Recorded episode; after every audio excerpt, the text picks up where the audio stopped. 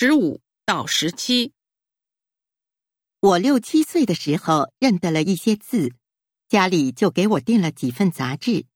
我记忆最深的是《连环画报》和《奥秘》。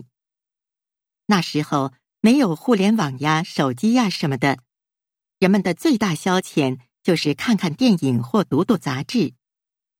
我家订的杂志可谓老少爱读，我们读后还会传阅到别家。因此，每月一到下旬，大家就跟现在追剧似的等着邮差来。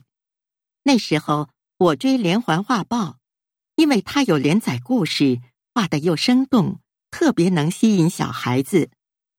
虽然里面的故事我未必都能看懂，但也可以通过画猜出个八九不离十，所以每期都看得津津有味儿。另外。家长们也不像现在这么忙，也都乐意给孩子们照着画讲故事。名著配着画，配着原作者的文字，真是比电视剧好看多了。我哥追的是《奥秘》，那是一本科幻杂志，每期都有飞碟啦、外星人啦、特异功能啦什么的。我哥一看完，就给我讲里面的情节，并立志长大了要当科学家。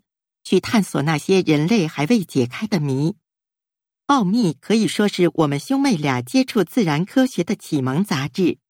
对了，近年它转为科普杂志，并由单月刊变成了双月刊。十五，作者小时候看的杂志是什么样的？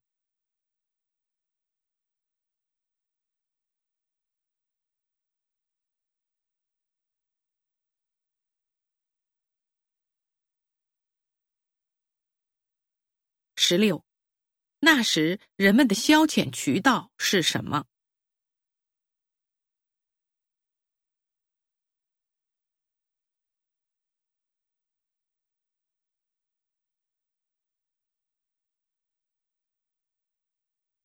十七，作者那时看的杂志是怎么入手的？